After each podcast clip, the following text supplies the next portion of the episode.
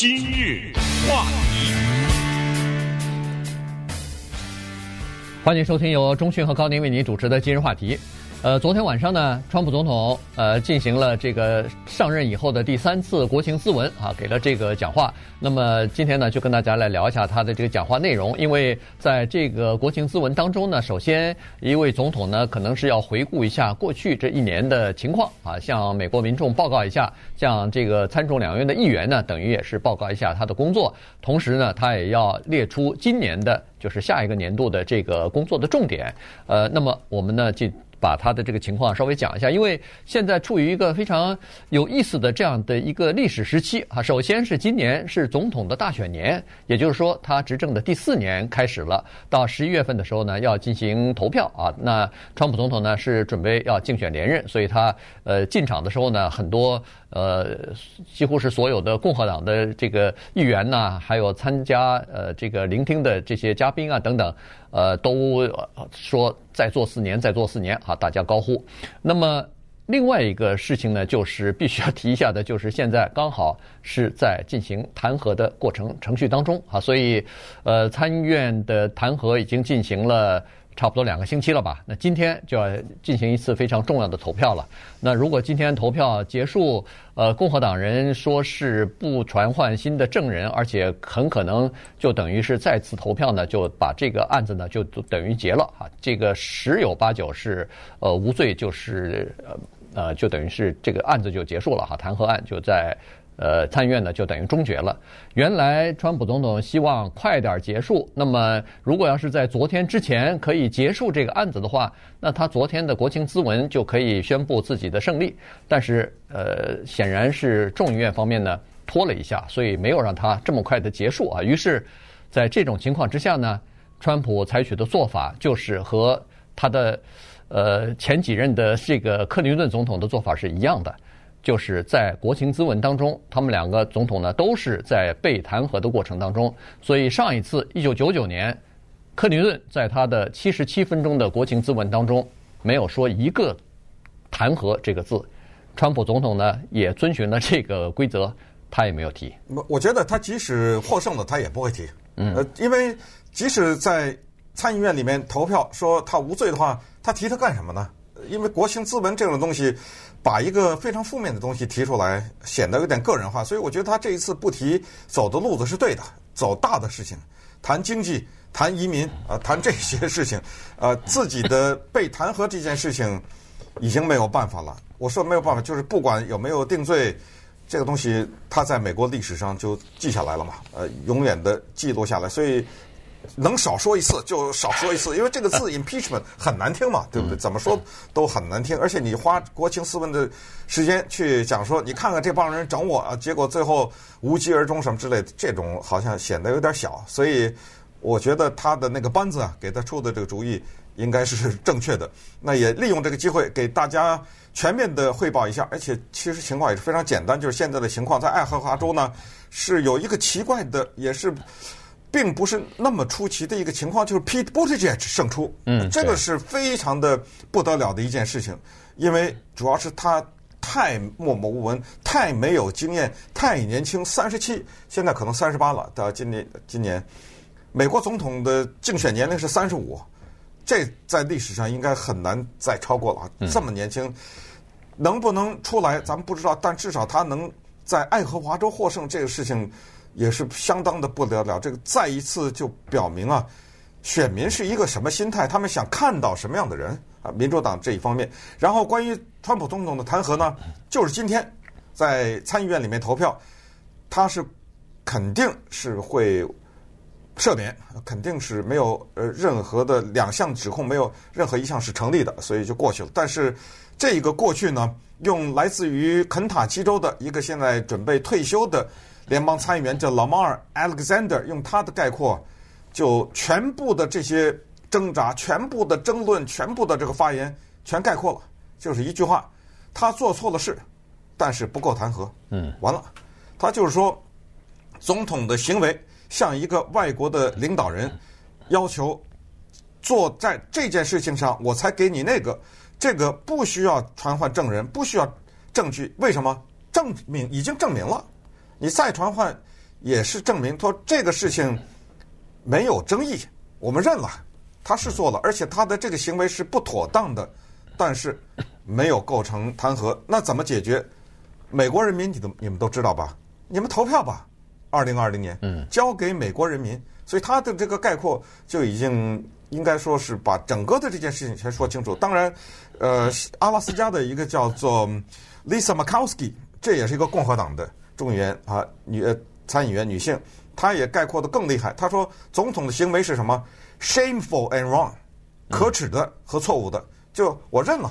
他是错了，但是我不构成弹劾，还是这样。呃，让美国民众到最后去决定。好，那么在这种氛围之下呢，川普总统进行了他的国情咨文，国情咨文的演说，七十八分钟啊，嗯，应该说算比较长的，呃，普通的四五十分钟啊，什么之类的。在这个国情咨文当中呢，他罗列了他在经济方面做出的贡献。呃，他这个人很有意思，他特别喜欢跟别人比，嗯，对，所以他在这讲的时候，他总是说我做到了。前任或者任何之前的人都没有做到的事情，别人做不到的我做到了，别人说不可能的我做到了。所以经济这方面的成长，然后呢，对于非法移民的控制，比如说穿越边界的非法移民的人数的减少，这个他也提到了。当然堕胎这也提到，这几个方面都得提到，因为这些都是呃都是他的支持者希呃希望看到的嘛，对不对？当然。他也不会忘记他那个特别严苛的贸易这方面的政策，也都一一的列举啊。在这方面，当然他也有一些惯例的做法，就是请谁来在下面坐着，对不对？哎，请他来的目的是什么？为什么要提这个人的名字？要有老的，要有小的，要有男的，要有女的，还请了个外国的领导人，对不对？一个反对派的瓜伊多啊，请了他，然后还授予 Rush Limbaugh 给一个自由勋章等等，这个是美国政府能够给的最高级的勋章啊等等，这是整个的一场呢，就是一个带有表演性质的哈，就是来嗯给大家来展示自己的成绩，然后同时呢要把某一些话该说到的说到了。那当然到了现在为止呢，我们在今天早晨看到的很少有人提他的经济的问题，很少有人提他的移民的问题，因为这些东西。早早在预期之内，反而得到很多的媒体报道的是一次被拒绝的握手，和一个被撕成两半的国情咨文。在这两个举动当中，哪一个更惊悚？当然是二者，第二者后者，因为拒绝握手这个事情在历史上 非常的少见，这是一个没有礼貌的做法。但是作为川普总统，他会说：“你这么整我，还想让我跟你？”众议院的议长 Nancy Pelosi 让你跟你握手，您就手在那伸着吧，那手伸着很尴尬呀。嗯，手在那伸着，他过去跟副总统 Pence 握了握手，对 Nancy Pelosi 视而不见。就根本没看见你，因为你必须要了解他的那个 setting，就是他那个呃做法哈，就是说在总统的那个演讲台的后面有两个座位，设了两个座位，一个是副总统，一个就是众议院的议长。因为众议院的议长呢，是等于是昨天那场演说的，恨不得是女主人了，因为就在众议院的大厅里边进行的这个演讲，那么。这个参议院参议院里边，应该副总统站在呃坐在上面也是对的原因，就是参议院如果头照理说是副总统啊，如果出现这个平票的时候，副总统不是可以有那个呃打破僵局的那个关键一票嘛？所以他坐在那个上头也是对的。所以在这两个人期间，在这两个人的面前，川普给一个人握手，另外一个人视而不见的时候，那是等于是，而且这么多的。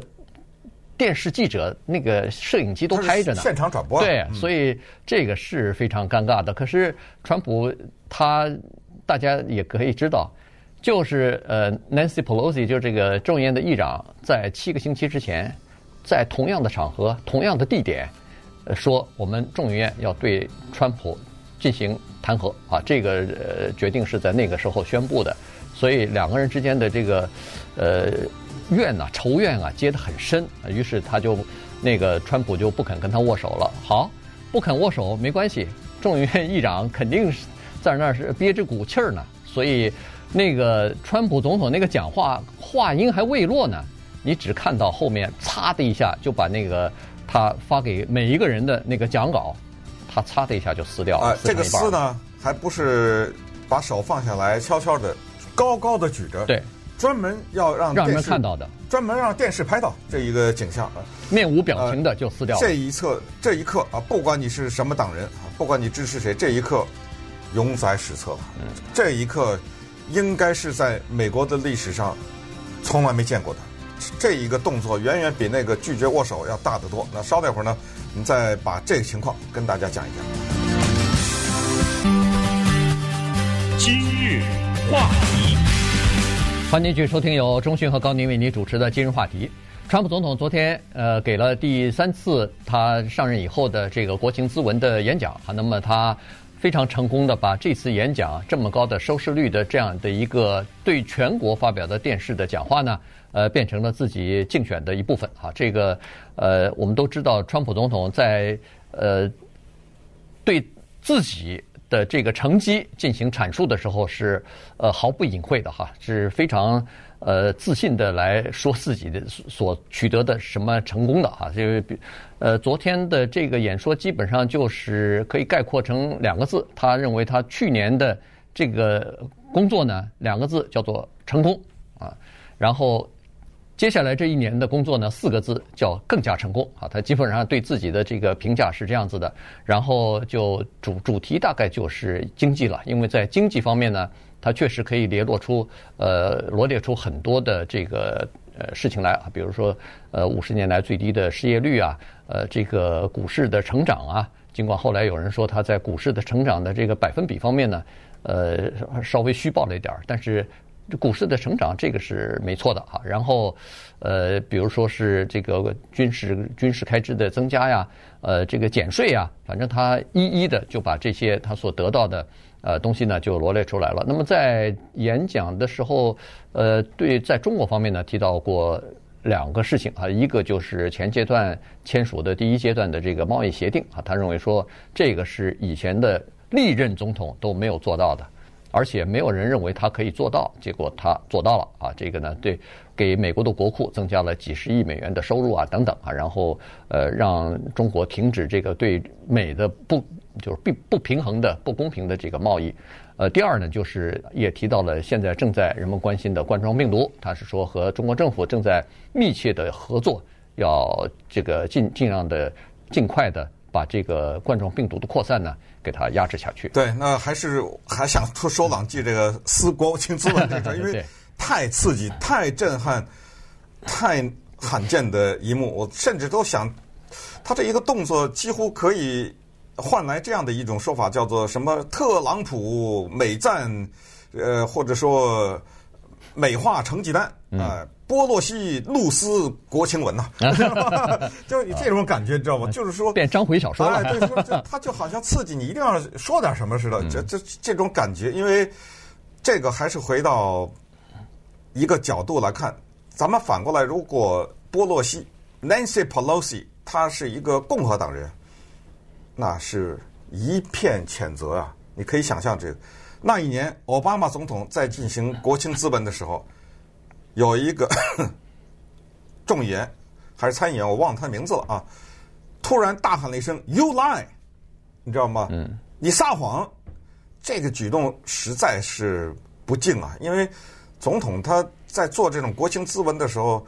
从风度上来讲，从呼吁民众团结的角度来讲，那你应该听。原因是这样，你在这今天喊这个，那明天 他也可以喊你啊。嗯。那如果咱们都是这么恶性循环，你踢我一脚，我打你一拳的话，如果都是这么下去的话，那肯定对我们叫做一个大家喜欢听的字啊，和谐，对不对？没有什么帮助。呃，所以波洛西怒撕国情文呐，这个举动呢有过分之嫌。可是呢，有意思的是，嗯，咱们看美国的媒体的报道啊，确实在这方面呢也可以看出来。你看比较主要的媒体，除了呃，比较保守的什么，呃，福斯电视台这这个不算了。我们哪怕就是说印刷的媒体来说呢，基本上你可以看到对川普总统的国情咨文，那是一种嘲讽和批评的态度。呃，什么为了竞选粉饰自己的成绩啦，嗯，呃，多少多少的他说的多少多少与事实不符啊，啊，Nancy Pelosi 愤愤怒的撕 撕毁他的这个呀，呃，全是这种感觉。所以，我提这个的原因是什么？原因非常简单，接下来你可以期待着二零二零年的选举，它的对抗的程度以及。我们现在说的叫做呃文化分裂或者文化战争，在美国民众之间保持的这个，那只能是越来越厉害，因为反对民主党的人就会拿 Nancy Pelosi 撕国情咨文这个动作大做文章啊，这是肯定的，对不对？那么也有一些人会觉得他的完指谎话当然要撕，对不对？对 他这种姿态，所以这种对抗。会持续下去，所以，嗯，如果你没有看或者你没有关注的话，我先把这个告诉你啊，就是这个东东西，接下来国情咨文很快会被大家忘记，但是这一幕会保留很久很久。对，呃，这个其实呃，从另外一个侧面就反映出来美国的这种政治和文化之间的对立和分歧啊，这个分歧已经到了极端化了，这么高的两个领导人。居然在这个问题上，就是恨不得是就是在电视上表演给大家看嘛，就是你死我活，恨不得是你死我活这种了，对吧？对，不共戴天了，这个简直是就等于这个叫做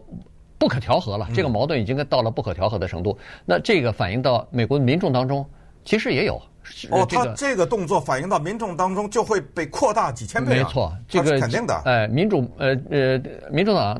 之间有这个极端派。那个共和党里边也有极端派啊，所以这些人当然就是把这个事情会扩大到极限啊，双方之间的变成仇恨，变成这个分裂什么的，这个是确实是在今年的大选当中可能比四年之前更加明显啊。所以这个事情呢，我们说的好像比较轻松，但实际上你仔细想想，如果美国的社会变成这个样子，政党之间没有办法任何可以。调和的话，在任何的问题当中变成这样的对立的话，那么对整个的国家并不是一件好事情，因为在国会当中是需要两党之间的妥协和配合的。呃，有许多的法案，有许多的事情，拨款什么的，都是需要两党之间进行一些妥协和商量的。如果到了一种没有办法商量，你提出来的不管对和错，我全部反对。呃，反过来也是一样。那这样的话。整个这个国家的机器可能就会陷入到一种，呃，非常可怕的这种低效率的状态。嗯，这个不是好事情。对，那很快提一下呢，昨天邀请的一些来宾，首先呢，授予 Rush Limbaugh 一个自由勋章，这个刚才讲过是最高级的美国等级，就是美国政府能给的最高的一个勋章了。对，最高的荣誉了。最高的荣誉了啊！这个人是谁？有机会我们一定会讲他，因为这个人实在是非常值得一讲。他几天以前才宣布，告诉大家自己得了晚期的肺癌。嗯，这也顺便告诉大家呢，他是一个电子媒体的主持人，早先是在广播电台上，后来他横跨了广播电视，他就是一个脱口秀的主持人，就一个人，嗯嗯，就呱呱呱的讲几个小时，他是一个。保守派的，或者是是一个基本上以共和党的立场为准则的，代表的美国民众当中的那一群人的一个声音，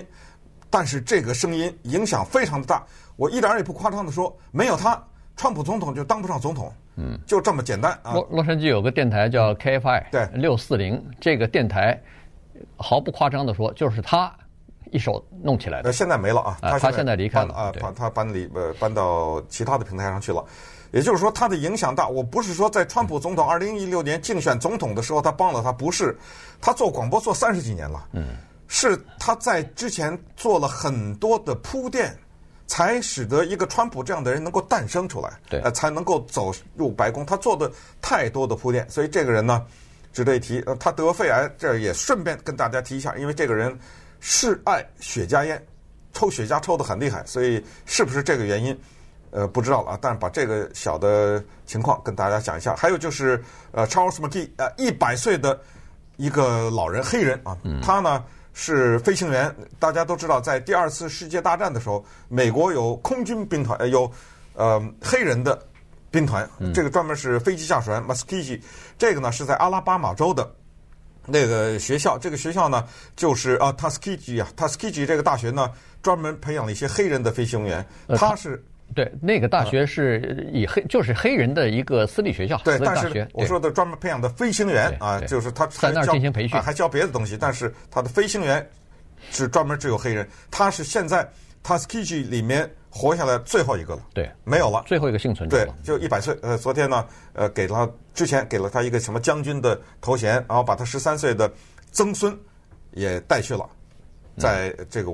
坐在嘉宾的席位上面。嗯，那除了这个之外，其他的一些嘉宾呢，实际上也都是有这个政治含义的。你比如说，呃呃，邀请了一个呃美墨边境的这么一个巡逻队长，那这个呢是呃凸显呃川普总统在打击美墨边境的非法移民进进入到美国来的。这个举动的，所以这个是有象征意义的。一对父母亲，他们的儿子在呃中东地区被伊斯兰国所绑架，最后杀害。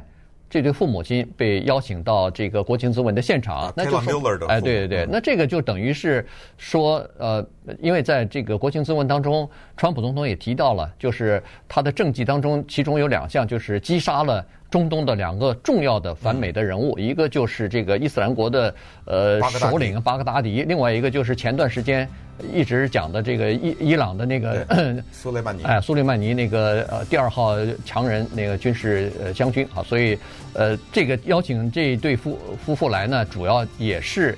就是等于在意外告诉大家说，呃这个是呃美国的中东政策的一个一个代表吧。